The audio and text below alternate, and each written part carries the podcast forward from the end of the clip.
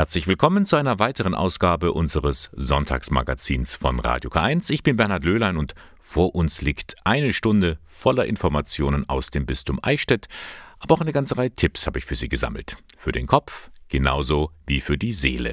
Konkret heißt das, wir stellen Ihnen das neue Programm des Diözesan Bildungswerks vor und wir entführen Sie in den Wald, wo Sie Kraft tanken können. Und gleich zu Beginn werfen wir einen Blick in den Eichstätter Kapuzinergarten. Den kennen Sie nicht? Na, dann werden Sie ihn kennenlernen. Gleich. Im Sonntag um 12. Es ist wirklich ein kleiner Schatz der Natur, den wir Ihnen jetzt vorstellen möchten, der Kapuzinergarten in Eichstätt. Die Mönche, also die Kapuziner, haben die Stadt schon vor Jahren verlassen, ihr Garten aber ist geblieben. Seit 2011 kümmert sich eine Initiative von Studierenden um den Kapuzinergarten. Bis Oktober nächsten Jahres läuft das Projekt Kapuzinergarten Eden, Klimagarten Eichstätt. Finanziell wird es vom Bundesministerium für Umwelt gefördert. Mittlerweile kommen auch Eichstätter und Familien hierher zum Gärtnern, Pflanzen, Ernten oder einfach um die Ruhe zu genießen. Johannes Heim stellt Ihnen den Garten vor. Große Obstbäume, summende Bienen, bunte Blumen. Der Garten Eden, der Kapuzinergarten in Eichstätt kommt dieser Vorstellung eines paradiesischen Ortes sehr nahe. Zweimal die Woche trifft sich hier eine bunt gemischte Gruppe über die Saison zum gemeinsamen Gärtnern. Regelmäßig finden Workshops mit Regelmäßig finden Workshops statt mit Themen rund um ein nachhaltiges Leben im Einklang mit der Natur. Hanna Lachmann koordiniert das Projekt. Zum einen geht es um Klima- und ressourcenschonende Alltagsweisen, also wie jeder eigentlich im Alltag was fürs Klima und den Klimaschutz tun kann. Und zum anderen soll der Ort, der Kapuzinergarten Eden, als Begegnungsort geöffnet werden und ja, einfach ein Raum sein, wo sich BürgerInnen und Studierende vernetzen können und zu Themen der Nachhaltigkeit austauschen können. Heute gibt es einiges zu tun. Die Zwetschgen sind reif, die Ernte steht an, erzählt Hanna Lachmann. Wir haben extra gewartet, bis sie richtig reif und zuckersüß sind. Und wir sammeln sie heute und werden die Zwetschgen einmeischen. Ähm, wir haben nämlich Großes vor, wir machen nämlich unseren eigenen Schnaps. Neben den Zwetschgenbäumen wachsen noch zahlreiche andere Obstbäume wie Äpfel, Birnen oder Quitten. Und auch Gemüse bauen sie an. Kürbisse, Zwiebeln, Mais oder Tomaten wachsen im Kapuzinergarten. Und auch das Gemeinschaftsgefühl kann hier gedeihen berichtet Lea Herin. Ich finde es total schön, wie man hier miteinander umgehen kann, dass jeder dazukommen kann, jeder ist willkommen. Ähm, dazu erlebt man einfach, wie so ein Ökosystem funktioniert, einfach ökologisch, aber eben auf die Weise mit der Gruppe auch sozial. Und ähm, ja, es ist, es ist ein Ort der Ruhe. Wenn man hier reinkommt, merkt man sofort, die ganze andere Welt lässt man hinter dieser Mauer und kann sich entspannen und den Kopf freikriegen. Und im Kopf Kapazitäten für Neues schaffen. Hier können die Hobbygärtner ständig Neues über Pflanzen und ihre Nutzung lernen. Auch eine Motivation, um hier mitzumachen meint Flo Schlank.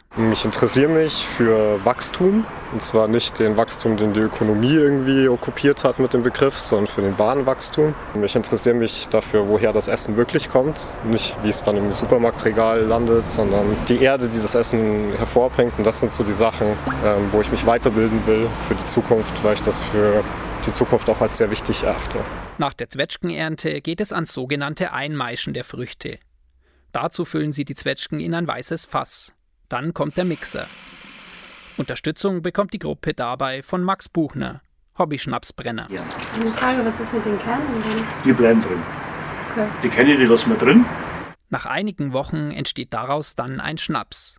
Dieser ruhige, grüne Fleck Erde mitten in Eichstätt. Für die Gartengruppe etwas ganz Besonderes. Das ist für mich ein Schatz hier. Auf jeden Fall auch wegen dem ganzen Essen, was wir hier anbauen, was total wertvoll ist, weil wir da selbst sehr viel Arbeit reingesteckt haben und einfach diese Früchte dann noch ernten können.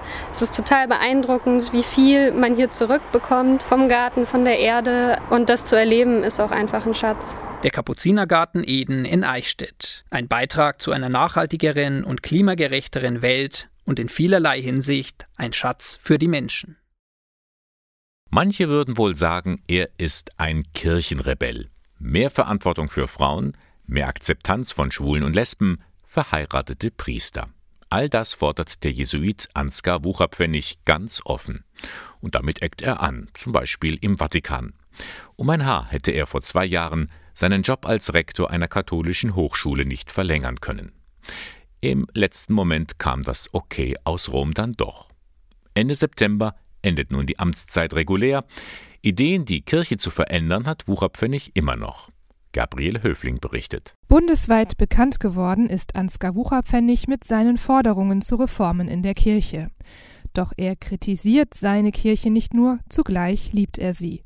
Schon seit seiner Kindheit gehört der Glaube dazu. Wir sind, haben in so einem Reihenhaus gewohnt und dann haben unsere Nachbarn irgendwann gesehen, dass meine Mutter und unsere ähm, Familie jeden Sonntag zur Kirche gegangen ist. Und dann haben sie meine Mutter danach gefragt und die, haben, die hat dann so überzeugend davon gesprochen, ähm, dass die dann aber eben in die evangelische Kirche gegangen sind. Und so haben, uns, haben wir dann ökumenische TC-Gottesdienste im Haus, in der Hausgemeinschaft gefeiert. Gleich drei seiner Onkel waren Priester und auch er schlug diesen Weg ein. Obendrein ging Wucherpfennig in die Wissenschaft, als Professor forderte er Reformen in der Kirche und eckte in Rom prompt an. An seinen Vorschlägen hält er dennoch fest. Also ich würde mir natürlich wünschen, dass in der Lehre an den Punkten, die ich angesprochen habe, ähm, die Kirche sich auch noch weiter bewegt. Also gerade bei, bei, dem Thema Homosexualität oder Sexualmoral allgemein, ähm, aber auch bei der Frage nach den, äh, der Zulassung von äh, Frauen zum Amt, glaube ich, braucht es Bewegung. All diese Themen diskutieren auch die deutschen Bischöfe untereinander. Stoff für weitere Konflikte mit dem Vatikan glaubt Wucherpfennig. Ähm, ich rechne damit, dass vor allem, wenn die deutsche Kirche mutig ihren Weg weitergehen wird, dass es vergleichbare Konflikte geben wird, äh, vielleicht nicht nur mit ähm, eben einer Person, sondern tatsächlich auch mit der Bischofskonferenz. Doch sein eigenes Beispiel zeige, dass die Kirche Konflikte aushalten könne, so Wucherpfennig. Schließlich durfte er am Ende trotz seines Streits mit dem Vatikan Hochschuldirektor bleiben. Nun endet seine Amtszeit ganz regulär. Dann ist er nur noch Professor, und zwar für das Neue Testament. Wucherpfennig ist überzeugt, dass die Bibel Menschen bis heute Kraft geben kann, so wie den Frauen und Männern in der frühen Kirche vor knapp 2000 Jahren. Das waren halt Gemeinschaften, die gemeinsam in der Bibel im Wort Gottes gelesen haben und daraus Kraft für ihr Leben gewonnen haben und auch Entscheidungskraft gewonnen haben. Und ich glaube, dass dieser ähm, Impuls eine Kraft hat, die er auch heute besitzt. Wenn Menschen anfangen, gemeinsam wieder nach Gott zu suchen und dazu ähm, zur Bibel greifen, darüber ins Gespräch kommen, dann glaube ich, ist diese Kraft auch wieder da. Sagt der Jesuit Ansgar Wucherpfennig. Ende September endet seine Amtszeit als Rektor der Jesuitenhochschule St. Georgen in Frankfurt.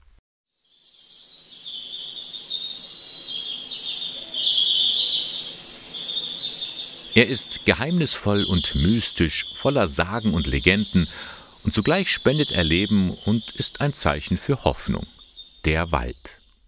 In den vergangenen Jahren haben wir viel Neues über ihn gelernt. Zum Beispiel, wie die Bäume miteinander kommunizieren, über ein Geflecht aus Feinwurzeln und Pilzen. Faszinierend. Wir schätzen das beruhigende Grün, die gute Luft, die Stille, die einen umgibt. Elisabeth Höfelmeier aus Aschbuch bei Beingries geht oft in den Wald. Liegt er ja für sie direkt vor der Haustür. Für mich persönlich bedeutet der Wald ein Nachhausekommen. Der Wald ist Heimat, ist Kraftquelle, hilft mir einfach selber innerlicher zu werden. Also es ist wie, wie eine Heimat. Und dieses Heimatgefühl möchte sie nicht für sich behalten, sondern anderen weitergeben.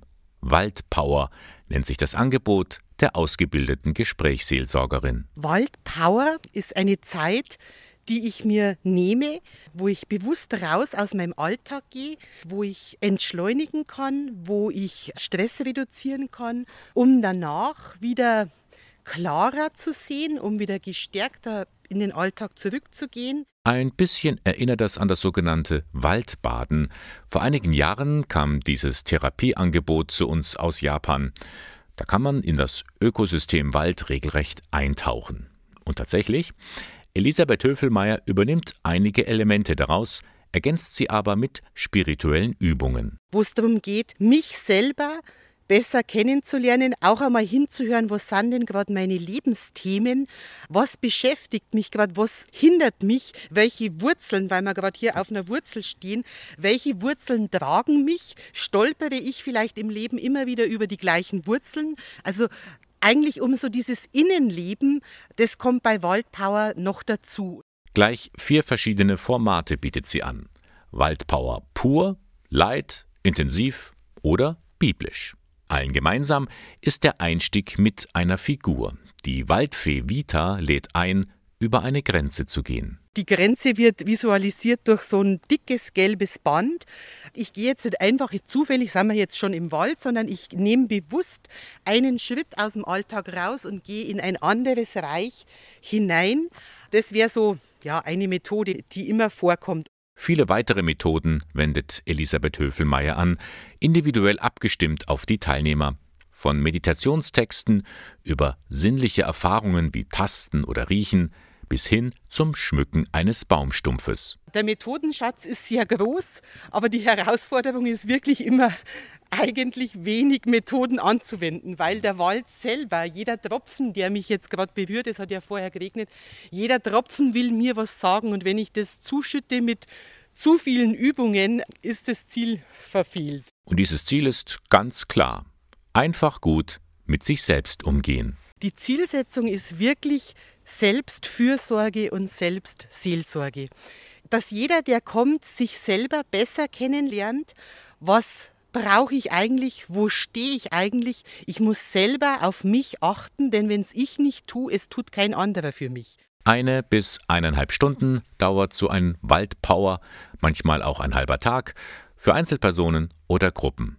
Sie alle sind von diesem Angebot begeistert, aus verschiedenen Gründen. Erstens einmal, weil ich die Elisabeth kenne und weil ich weiß, dass das immer schöne Impulse gibt.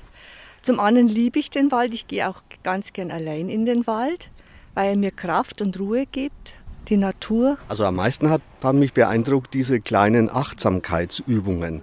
Da geht es um äh, bewusstes Sehen, Hören, Tasten und äh, sich dabei konzentrieren auf das, was man tut. Und plötzlich fällt der Alltag weg. Das war erstaunlich für mich. Wenn auch Sie eine solche Auszeit suchen, Sie finden das Angebot auf der Homepage www.elisabeth-höfelmeier.de oder einfach in Facebook nachschauen unter Waldpower. Ohne sie geht nichts im Leben. Bildung. Ganz gleich ob für Kinder in der Schule, für Migranten, die nach Deutschland kommen oder für Senioren, die fit bleiben wollen. Eine gute Bildung ist das halbe Leben. Für Ludwig Brandl, Rektor des Diözesan Bildungswerks im Bistum Eichstätt, ist Bildung sogar systemrelevant. Bildung schafft Lebensqualität. Lebensqualität durch Begegnung mit neuen Inhalten, mit neuen Horizonten, mit Religion und vor allem durch die Begegnung mit Menschen. In der Bildung besteht eigentlich Bewährungsprobe für das Leben. Alle halbe Jahre wieder veröffentlicht die katholische Erwachsenenbildung der Diözese ihr neues Programm, Soeben ist das für das zweite Halbjahr 2020 erschienen. Die Säulen sind auch diesmal wieder Medien, Alten- und Familienarbeit. Neu hinzugekommen sind Online-Angebote und die Schöpfungsspiritualität in Zusammenarbeit mit dem Kloster Plankstetten. Aber es gibt auch einige Angebote, die herausstechen. Beispielsweise ein kulinarischer Filmabend. Dann haben wir ein Online-Fundraising-Seminar, das für viele interessant ist, die jetzt gerade auch in Corona-Zeiten vielleicht etwas in Geldnot geraten sind. Wir haben darüber hinaus erstmals ein Online-Angebot in der alten Arbeit.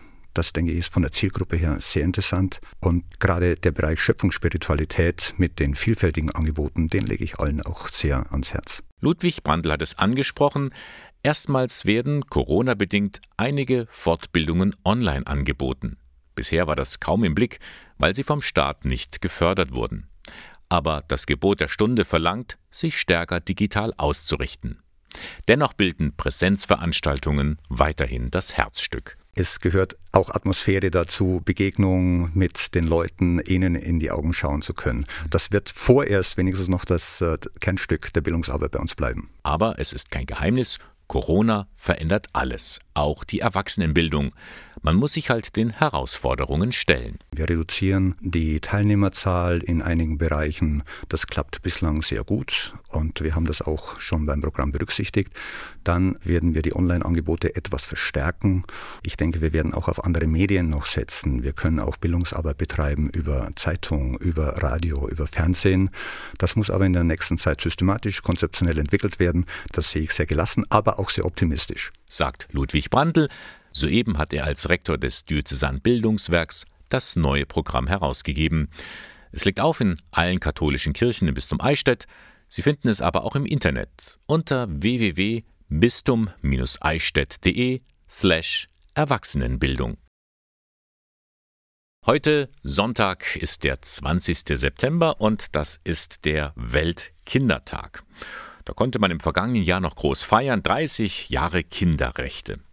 Doch seit Covid-19 ist vieles anders geworden. Es herrscht ein Bildungsnotstand. Vorhin haben wir ja schon gehört, wie wichtig Bildung für das Leben des Menschen ist. Aber gerade Kinder in den sogenannten Entwicklungsländern haben kaum noch Chancen, ein geregeltes Leben zu führen.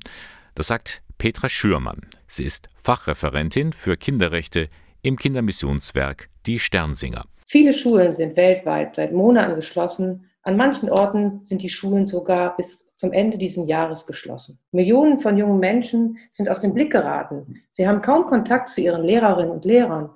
Eine warme Mahlzeit in der Schule bekommen sie nicht. Und bei Problemen, wenn sie die haben zu Hause, können sie sich auch nicht an vertraute Personen in der Schule wenden. Gerade Kinder aus armen und benachteiligten Familien erleiden die größten Rückschläge, denn sie haben keinen Zugang zum Internet und zu anderen digitalen Lernangeboten. Je länger Kinder und Jugendliche der Schule fernbleiben, umso höher ist das Risiko von Gewalt. In vielen sogenannten Entwicklungsländern muss dringend in Bildung investiert werden. Die angedachten Bildungsetats dürfen auf gar keinen Fall gekürzt werden. Kinder und ihr Recht auf Bildung müssen auf jeden Fall Priorität haben. Wenn man darüber nachdenkt, was vielleicht auch weltweit helfen kann, dann wäre das vielleicht eine global finanzierte Bildungsoffensive mit dem Ziel, möglichst viele Kinder in die Schulen zurückzubringen und die mit Sicherheit entstandenen Bildungslücken zu schließen. Soweit Petra Schürmann vom Kindermissionswerk Die Sternsinger. Sie äußert sich zum heutigen Weltkindertag am 20. September. Und es macht einmal mehr deutlich, wir müssen viel tun in der Entwicklungshilfe, gerade auch für Kinder. Die Sternsinger sind da aktiv. Soeben wurde entschieden, auch in diesem Winter werden die Sternsinger wieder von Haus zu Haus gehen und gerade für solche Kinder sammeln, die in Not sind. Und das ist gut so. Und das war der Sonntag um 12 von Radio K1, Moderation und Redaktion der Sendung Bernhard Löhlein. K1 finden Sie in Eichstätt am Leonroth Platz 4. Ich wünsche Ihnen jetzt noch einen schönen Sonntag. Bis zum nächsten Mal. Alles Gute.